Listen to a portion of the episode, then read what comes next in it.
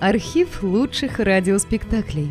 Друзья, мы обращаемся к тем, кто слушает наш канал. В последнее время канал сильно вырос и приобрел новую аудиторию. Содержать канал все сложнее. Надо обслуживать технику, хостинг, каналы связи, обеспечивать выход выпусков. Работа будет продолжена в любом случае. Выложена совсем малая часть материала. Обращаемся к вам за помощью. Будем благодарны любому пожертвованию в пользу канала. Спасибо! Реквизиты и способы связи в описании канала. И грянул гром. Объявление на стене расплылось, словно его затянуло пленкой скользящей теплой воды. Экельс почувствовал, как веки, смыкаясь, на долю секунды прикрыли зрачки, но и в мгновенном мраке горели буквы. Акционерное общество «Сафари» во времени. Организуем «Сафари» в любой год прошлого. Вы выбираете добычу, мы доставляем вас на место, вы убиваете ее. Экельс судорожно глотнул. Мускулы вокруг рта растянули губы в улыбку, когда он медленно поднял руку, в которой покачивался чек на 10 тысяч долларов, предназначенный для человека за конторкой. Вы гарантируете, что я вернусь из сафари живым? Мы ничего не гарантируем, ответил служащий, кроме динозавров. Он повернулся вот мистер Трэвис, он будет вашим проводником в прошлое. Он скажет вам, где и когда стрелять. Если скажет не стрелять, значит не стрелять. Не выполните его распоряжение, по возвращении заплатите штраф еще 10 тысяч. Кроме того, ждите неприятностей от правительства. В дальнем конце огромного помещения конторы Экельс видел нечто причудливое – и неопределенное, извивающееся и гудящее, переплетение проводов и стальных кожухов, переливающийся яркий ореол, то оранжевый, то серебристый, то голубой. Гул был такой, словно само время горело на могучем костре, словно все годы, все даты летописей, все дни свалили в одну кучу – и подожгли. Одно прикосновение руки, и тотчас это горение послушно даст задний ход. Экли вспомнил каждое слово объявления. Из пепла и праха, из пыли и золы восстанут, будто золотистые саламандры, старые годы зеленые годы. Розы усладят воздух, седые волосы станут черными, исчезнут морщины и складки, все и вся повернет вспять и станет семенем. От смерти ринется к своему истоку. Солнце будут сходить на западе, и погружаться в зарево Востока. Луны будут убывать с другого конца. Все и вся уподобится цыпленку, прячущемуся в яйцо, кроликам, ныряющим в шляпу фокусника. Все и вся познает новую смерть, смерть семени, зеленую смерть, возвращение в пору, предшествующую зачатию. И это будет сделано одним лишь движением руки. «Черт возьми!» — выдохнул Экельс. На его худом лице мелькали блики света от машины. «Настоящая машина времени!» Он покачал головой. «Подумать только!» Закончись выборы вчера иначе. Я сегодня, быть может, пришел бы сюда спасаться бегством. Слава богу, что победил Кейт. В Соединенных Штатах будет хороший президент. Вот именно, отозвался человек за конторкой. Нам повезло. Если бы выбрали Дойчера, не именовать нам жесточайшей диктатуры. Этот тип против всего на свете. Против мира, против веры, против человечности, против разума. Люди звонили нам и справлялись. Ну, шутя, конечно, а, впрочем... Дескать, если Дойчер будет президентом, нельзя ли перебраться в 1492 год? Да только не наше это дело побеги устраивать. Мы организуем сафари. Так или иначе, Кейт президент. И у вас теперь одна забота – убить моего динозавра, закончил фразу Экельс. Громогласный ящер. Отвратительнейшее чудовище в истории планеты. Подпишите вот это – что бы с вами ни произошло, мы не отвечаем. У этих динозавров зверский аппетит. Экельс вспыхнул от возмущения. Вы пытаетесь испугать меня? По чести говоря, да.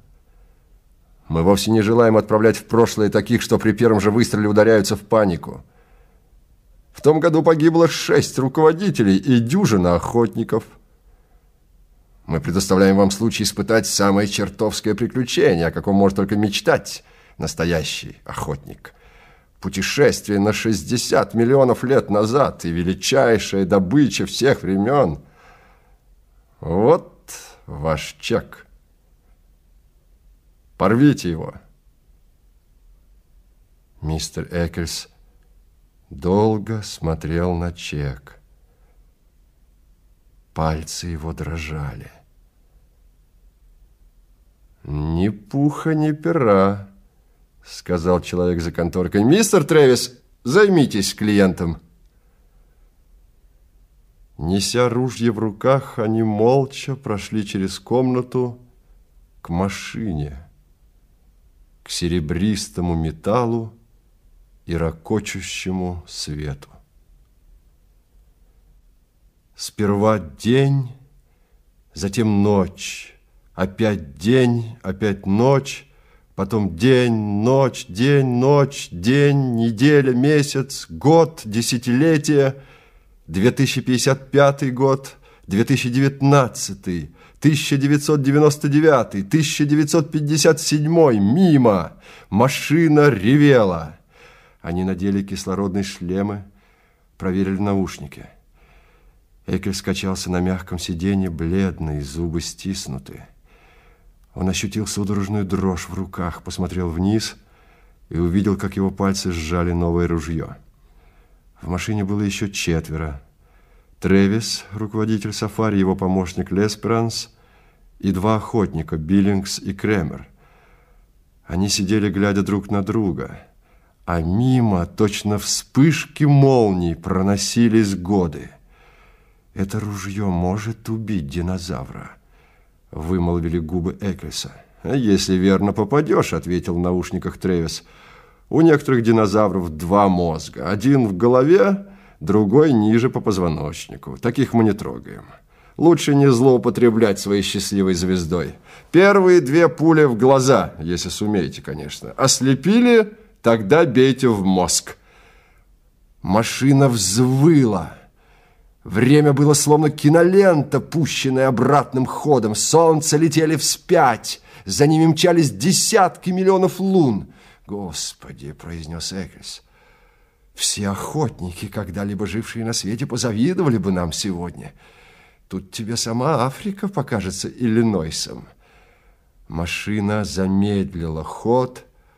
Вой сменился ровным гулом. Машина остановилось. Солнце остановилось на небе. Мгла, окружавшая машину, рассеялась.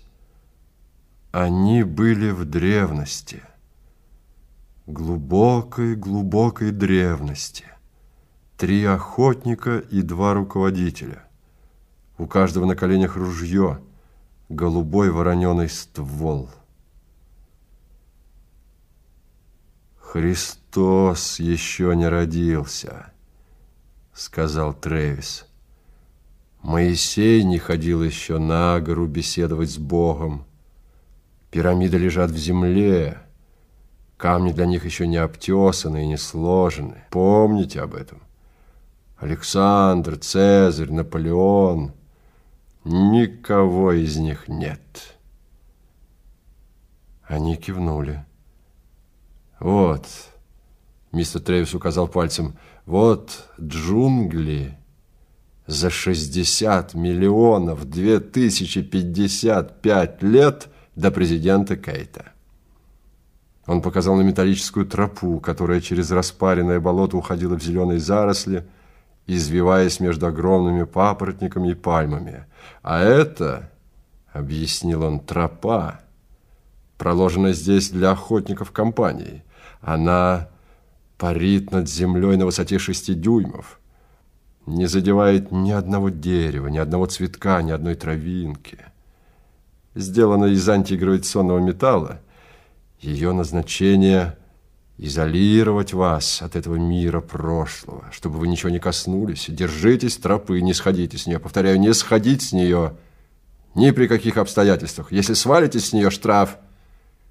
И не стреляйте без нашего разрешения. «Почему?» – спросил Эккельс. Они сидели среди древних зарослей.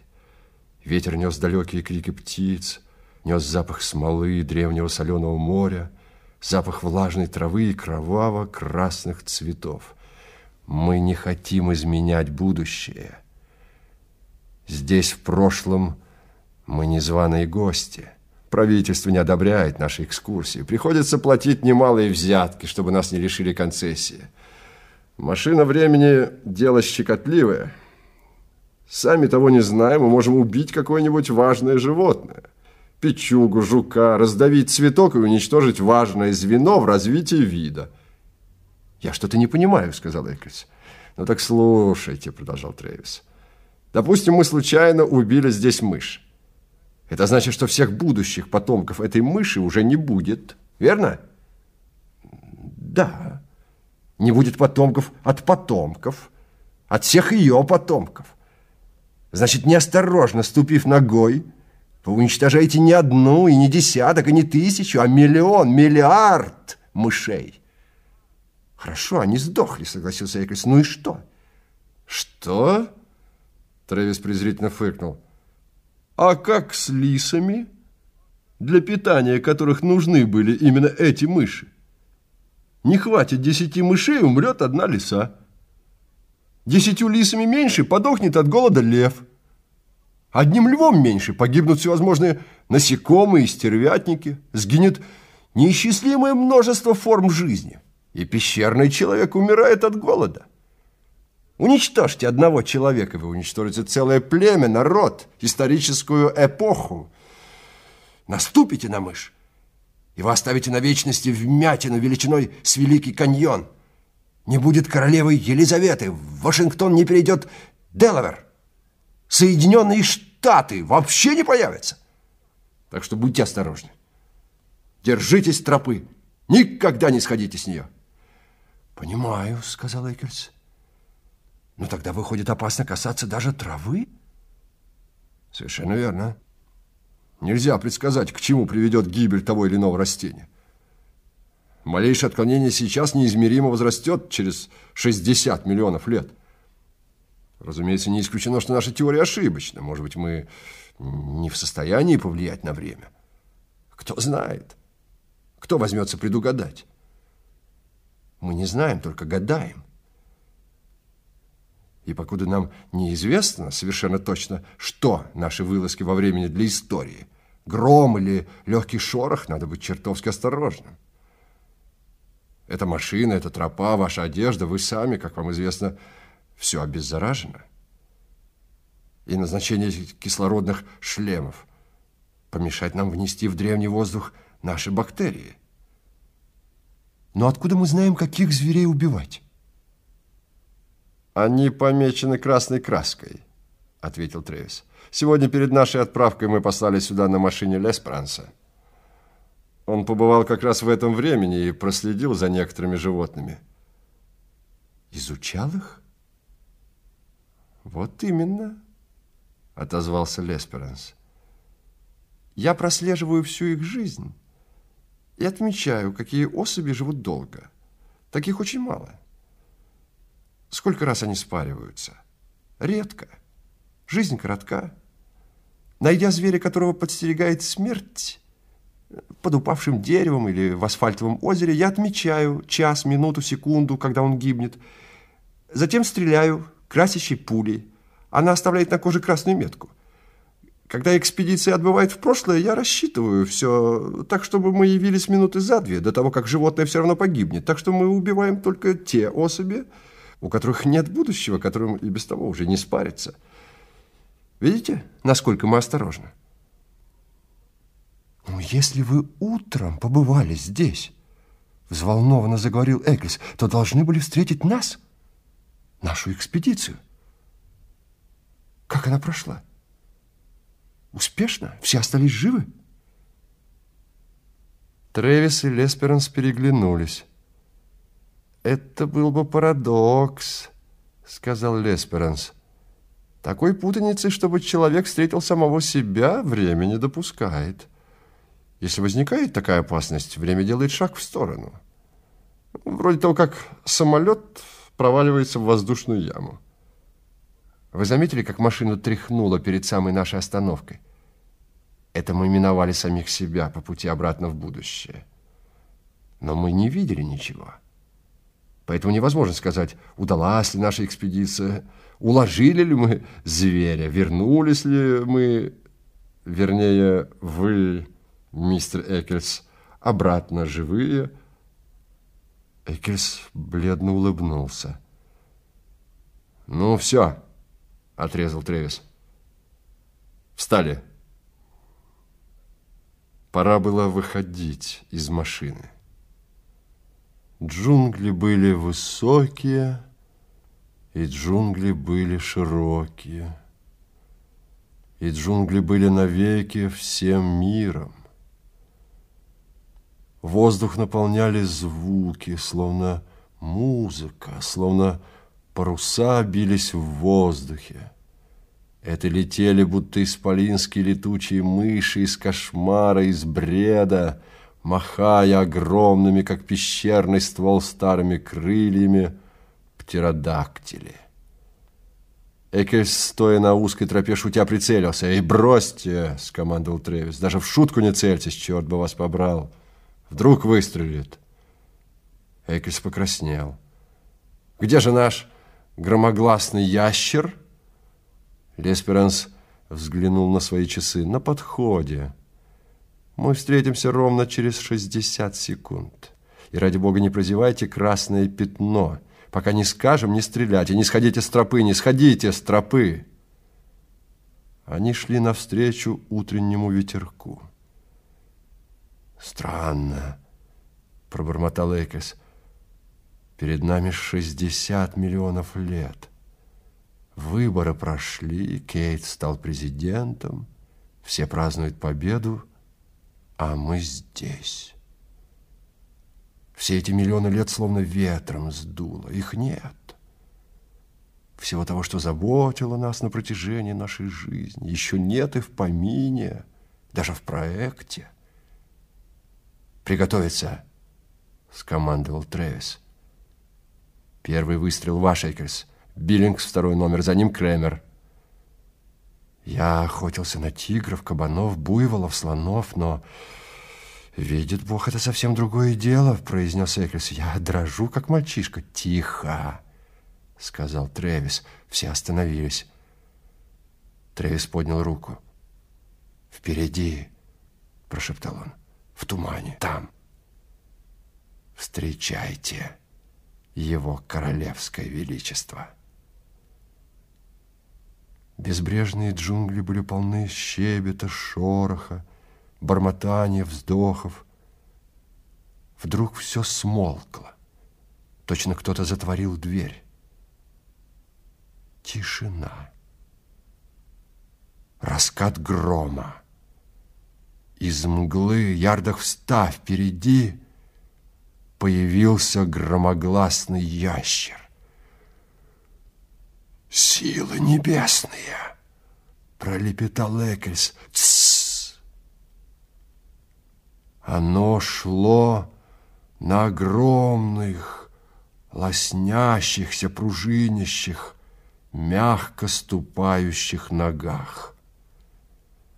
Оно на тридцать футов возвышалось над лесом. Великий бог зла, прижавший хрупкие руки часовщика к маслянистой груди рептилии. Ноги — могучие поршни, тысяча фунтов белой кости, оплетенные тугими каналами мышц, под блестящей морщинистой кожей, подобно кольчуге грозного воина. Каждое бедро — тонна мяса, слоновой кости и кольчужной стали, а из громадной вздымающейся грудной клетки торчали две тонкие руки. Руки с пальцами, которые могли подобрать и исследовать человека, будто игрушку. Извивающаяся змеиная шея легко вздымала к небу тысячекилограммовый каменный монолит головы. Разверстая пасть обнажала чистокол зубов кинжалов. Вращались глаза страусовые яйца, не выражая ничего, кроме голода. Оно сомкнуло челюсти в зловещем оскале. Оно побежало — и задние ноги смяли кусты и деревья, и когти вспороли сырую землю, оставляя следы шестидюймовой глубины. Оно бежало скользящим балетным шагом, неправдоподобно уверенно и легко для десятитонной махины. Оно настороженно вышло на залитую солнцем прогалину, и пощупала воздух своими красивыми чешуйчатыми руками. Господи! Губы Экельса дрожали. Да оно, если вытянется, луну достать может. Тссс! Сердито зашипел Тревис. Он еще не заметил нас. Его нельзя убить. Экельс произнес это спокойно, словно заранее отметал все возражения. Он взвесил показания очевидцев и вынес окончательное решение. Ружье в его руках было словно пугач. «Идиоты!» И что нас сюда принесло? Это же невозможно. Молчать! рявкнул Тревис. Кошмар! Кругом! скомандовал Тревис. Спокойно возвращайтесь в машину. Половина суммы будет вам возвращена. Я не ждал, что оно окажется таким огромным, сказал Экельс. Одним словом, просчитался. Нет, я участвовать не буду. Оно заметило нас. Вон красное пятно на груди. Громогласный ящер выпрямился. Его бронированная плоть сверкала, словно тысяча зеленых монет. Монеты покрывала жаркая слизь.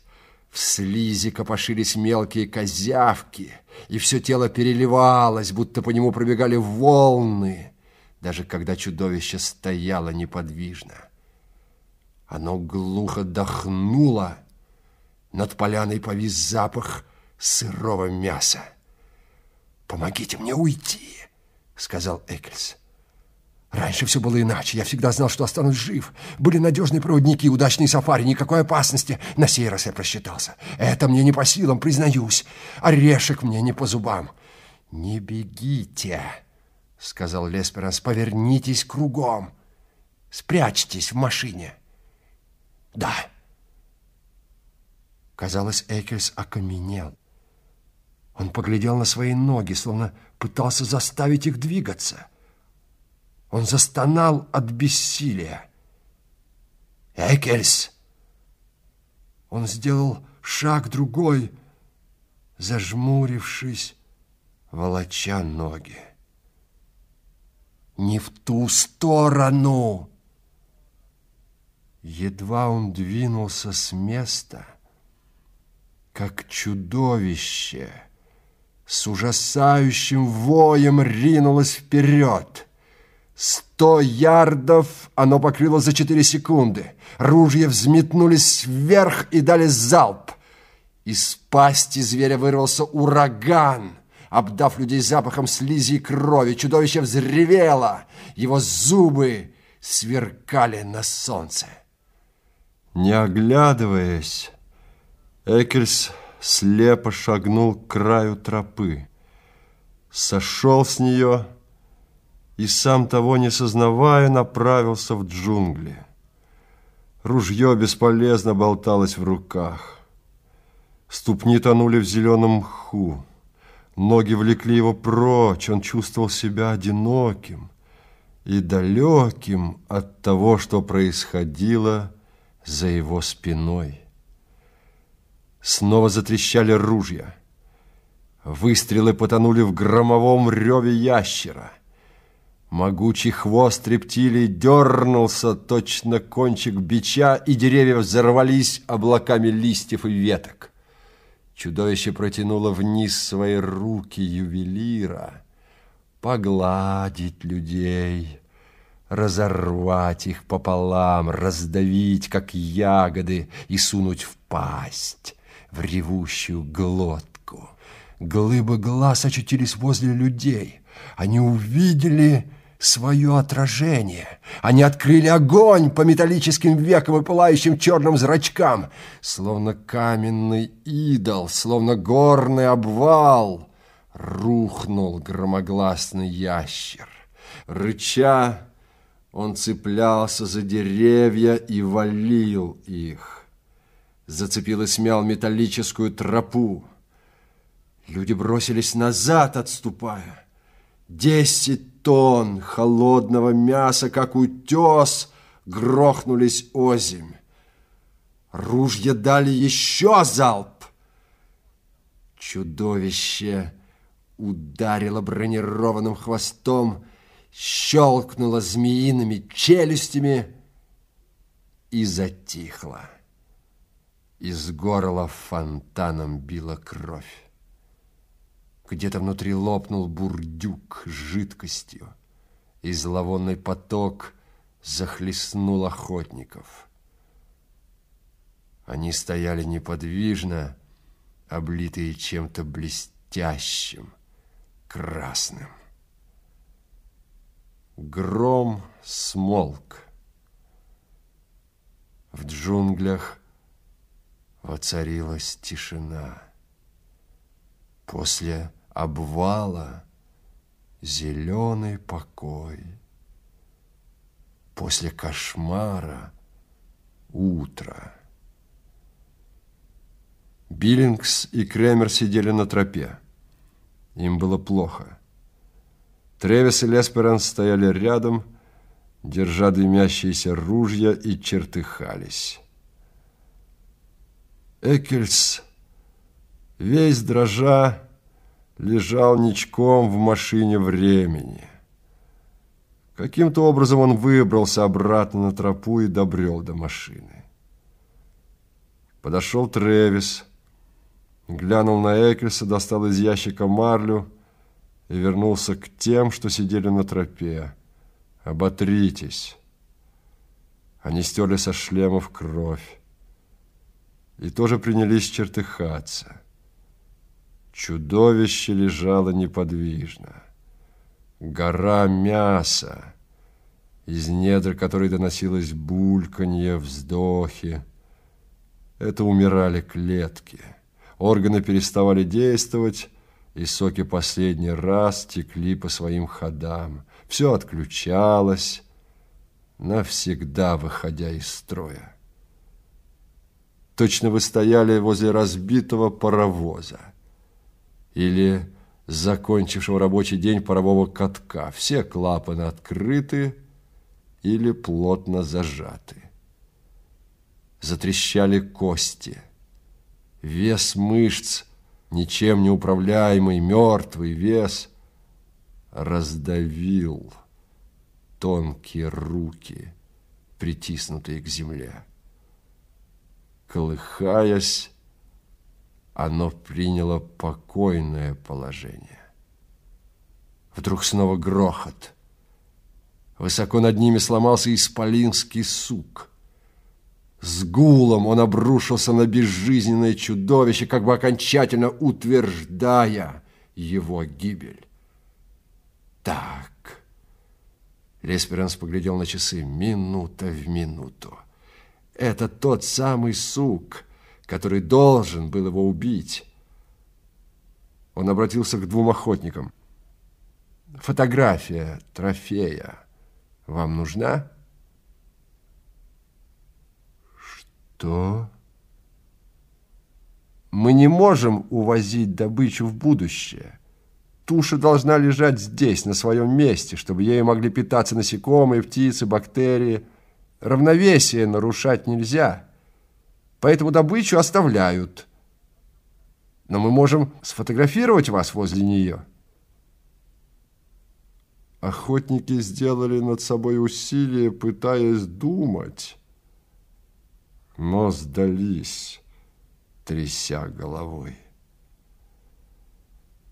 Они послушно дали отвезти себя в машину. Устало опустились на сиденье. Тупо оглянулись на поверженное чудовище, немой курган. На остывающей броне уже копошились золотистые насекомые, сидели причудливые птицы-ящеры. Внезапный шум заставил охотников оцепенеть. На полу машины дрожа сидел Экельс. «Простите меня», — сказал он. «Встаньте!» — рявкнул Тревис. Экельс встал. «Ступайте на тропу», — скомандовал Тревис. Он поднял ружье. «Вы не вернетесь с машины, вы останетесь здесь!» Лесперанс перехватил руку Тревиса. «Постой! А ты не суйся!» Тревис стряхнул его руку. «Из-за этого подонка мы все чуть не погибли!» Но главное даже не это. «Нет, черт возьми, ты погляди на его башмаки! Гляди, он соскочил с тропы! Понимаешь, чем это нам грозит? Один бог знает, какой штраф нам прилепят. Десятки тысяч долларов!» Мы гарантируем, что никто не сойдет с тропы. Он сошел. Идиот чертов. Я обязан доложить правительству, и нас могут лишить концессии на эти сафари. А какие последствия будут для времени, для истории? Успокойся. Он набрал на подошву немного грязи только и всего. Откуда мы можем знать? Крикнул Тревис. Мы ничего не знаем. Это же все сплошная загадка. Шагом. Экрис полез в карман. «Я заплачу, сколько угодно, сто тысяч долларов!»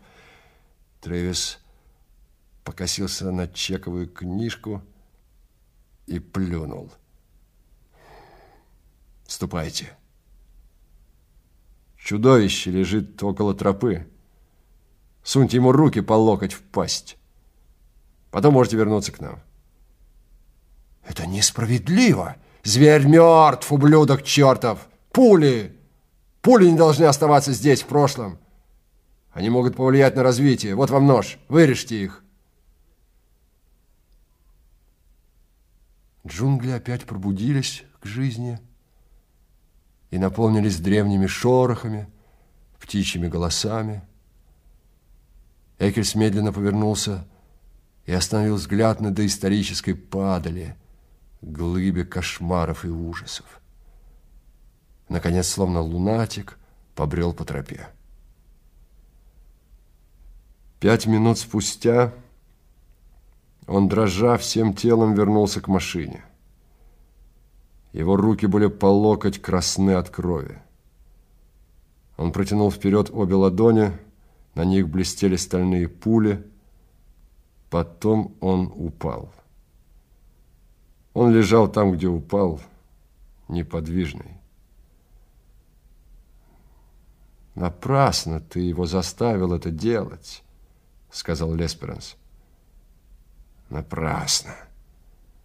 Об этом рано судить. Тревис толкнул неподвижное тело. Не помрет. Больше его не потянет за такой добычей. А теперь он сделал вялый жест рукой. Включай. Двигаемся домой. 1492, 1776, 1812. Они умыли лицо и руки. Они сняли заскорузлые от крови рубахи, брюки и надели все чистое. Экис пришел в себя, но сидел молча. Тревис добрых десять минут в упор смотрел на него. «Не глядите на меня!» Вырвалось у Экриса. Я ничего не сделал. Кто знает. Я только соскочил с тропы и вымазал башмаки глиной. Чего от меня хотите? Чтобы я вас на коленях умолял? Это не исключено. Предупреждаю вас, Экрис. Может еще случиться, что я вас убью. Ружье заряжено. Я не виноват. Я ничего не сделал. 1999, 2000, 2055. Машина остановилась. «Выходите», — скомандовал Тревис.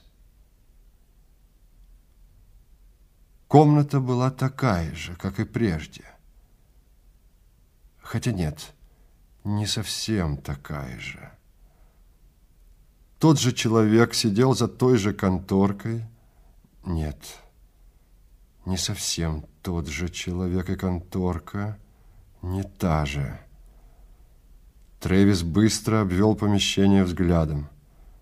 «Все в порядке?» – буркнул он. «Конечно, с благополучным возвращением».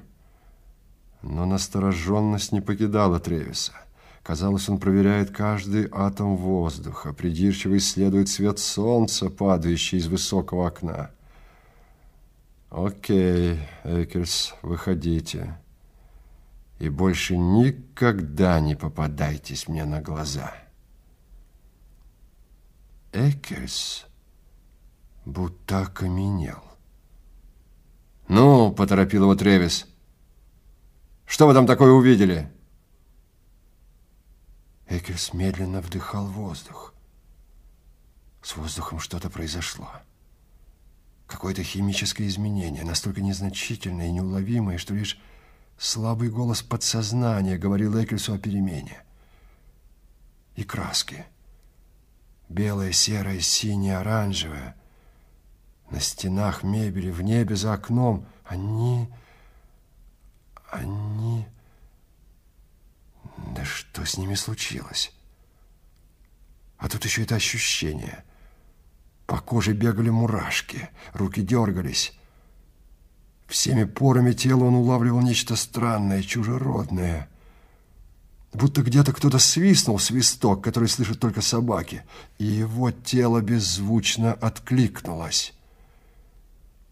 За окном, за стенами этого помещения, за спиной человека — который был не тем человеком, у перегородки, которая была не той перегородкой, целый мир улиц и людей.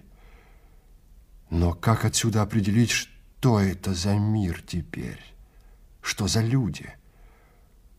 Он буквально чувствовал, как они движутся там, за стенами, словно шахматные фигурки, влекомые сухим ветром. Зато Сразу бросалось в глаза объявление на стене. Объявление, которое он уже читал сегодня, когда впервые вошел сюда. Что-то в нем было не так. Акционерное общество Софари во времени организуем Софари в любой в год прошлого вы выбираете добычу мы доставляем вас на место. Вы убиваете ее. Экерс почувствовал, что опускается на стул. Он стал лихорадочно скрести грязь на башмаках. Его дрожащая рука поняла липкий ком. Нет, не может быть. Из-за такой малости? Нет! На комке было отливающее зеленью, золотом и чернью пятно.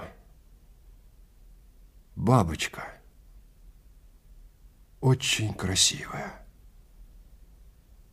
Мертвая. Из-за такой малости? Из-за бабочки? Закричал Экос. Она упала на пол, изящное маленькое создание, способное нарушить равновесие, повалить маленькие костяшки домино, большие костяшки, огромные костяшки, соединенные цепью неисчислимых лет, составляющих время. Мысли Экельса смешались. Не может быть, чтобы она что-то изменила. Мертвая бабочка и такие последствия невозможно. Его лицо похолодело, непослушными губами он вымолвил «Кто? Кто вчера победил на выборах?» Человек за конторкой хихикнул. «Шутите, будто не знаете? Дойчер, разумеется, кто же еще? Уж нет этой хлюпи Кейт? Теперь у власти железный человек». Служащий опешил. «Что это с вами?» Экельс застонал. Он упал на колени. Дрожащие пальцы протянулись к золотистой бабочке. «Неужели нельзя?» Молил он весь мир, себя, служащего, машину, вернуть ее туда, оживить ее. Неужели нельзя начать все сначала? Может быть...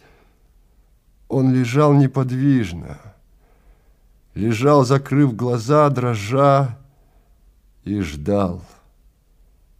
Он отчетливо слышал тяжелое дыхание Тревиса. Слышал, как Тревис поднимает ружье, и нажимает курок. И грянул гром.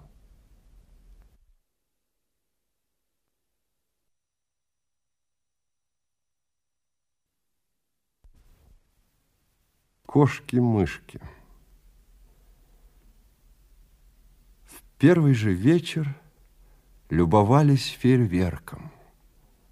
Пожалуй, эта пальба могла бы и напугать, Напомнить вспышки не столь безобидные, но уж очень красивое оказалось зрелище. Огненные ракеты взмывали в древнее ласковое небо Мексики и рассыпались ослепительно белыми и голубыми звездами. И все было чудесно.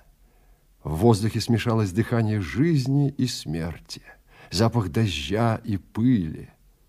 Из церкви тянуло ладаном, от эстрады медью духового оркестра, выводившего медлительную, трепетную мелодию голубки.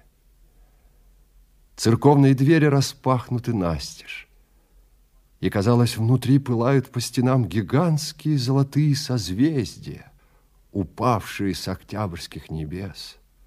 Ярко горели и курились тысячи и тысячи свечей.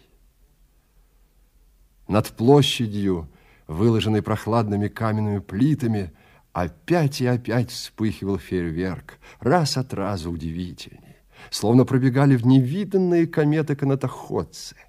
Ударялись о глинобитные стены кафе, взлетали на огненных нитях выше колокольни, где мелькали босые мальчишечьи ноги.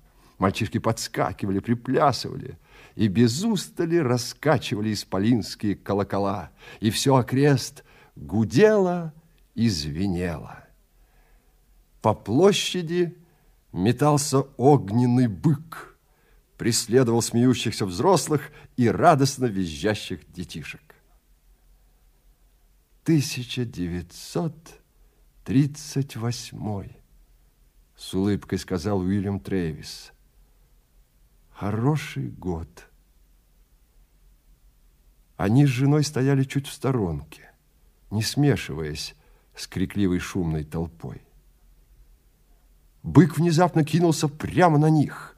Схватившись за руки, низко пригнувшись, они с хохотом побежали прочь мимо церкви эстрады среди оглушительной музыки, шума и гамма, под огненным дождем, под яркими звездами. Бык промчался мимо. Хитроумное сооружение из бамбука, брызжущее пороховыми искрами. Его легко нес на плечах быстроногий мексиканец. Никогда в жизни так не веселилась. Сьюзен Тревис остановилась перевести дух.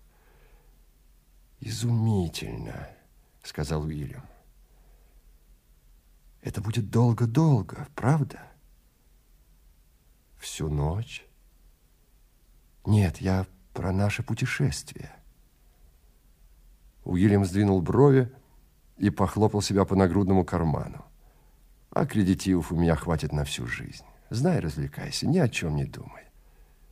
Им нас не найти». Никогда? Никогда. Теперь кто-то, забравшись на гремящую звоном колокольню, пускал огромные шутихи. Они шипели и дымили, толпа внизу пугливо шарахалась, шутихи с оглушительным треском рвались под ногами танцующих. Пахло жареными в масле маисовыми лепешками. В переполненных кафе Люди, сидя за столиками, поглядывали на улицу. В смуглых руках пенились кружки пива. Быку пришел конец. Огонь в бамбуковых трубках иссяк, и он испустил дух. Мексиканец снял с плеч легкий каркас. Его тучи облепили мальчишки. Каждому хотелось потрогать великолепную голову из папье-маше и самые настоящие рога. «Пойдем посмотрим быка», — сказал Уильям.